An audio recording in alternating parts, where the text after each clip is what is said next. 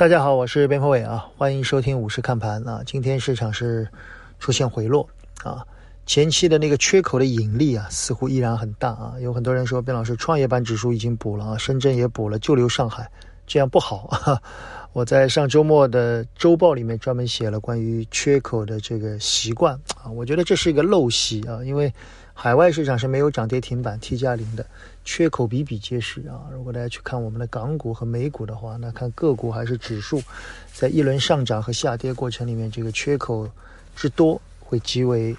突兀啊，很多人可能很不习惯会，但我们这边呢，对于某一个缺口就会很执着啊。当然看的人多了，你也不能说它没用。不过好在今天已经非常临近这个缺口了，我也不知道这个缺口是补好还是不补好啊。反正从我的眼睛里面来看呢，我觉得这个缺口的意义并不大。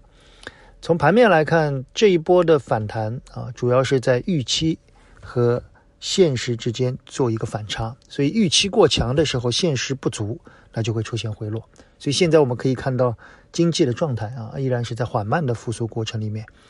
所以我们在之前提到一句叫“时间对多方有利”，这个很像在二零一九年二季度，就指数在经历了二四四零点到三千点的反弹以后，回落到二千六到二千八一带进行震荡。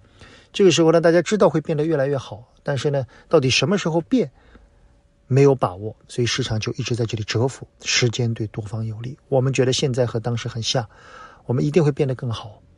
但是时间上是在十二月份。还是在明年春季，大家不知道，所以这个时候呢，第一波反弹以后，有人想做短线的获利，有人呢在这个位置想逢低买入，大家会形成一定的换手，时间需要耐心一些。从盘中来看，我更该关注港股啊，因为这一波港股的洼地效应会更明显啊。很多人说港股的流动性不足等等等等，我觉得所有的不足在之前的下跌里面都已经体现。港股在经历了大幅度的上涨以后，也会有一个蛰伏啊。我们在周末的娓娓道来。详尽的分析了港股啊这个企鹅的财报啊，同时呢，我也给了一种叫 SOTP 啊估值法，其实它就是一个局部估值法。因为腾讯它和中国平安很像啊，它是一个有多元化投资所组成的一家企业，所以我们要给它不同的这个经营业务，比如说手机游戏啊，比如说。科技云啊，比如说投资业务啊，比如说广告业务，去给它不同的估值，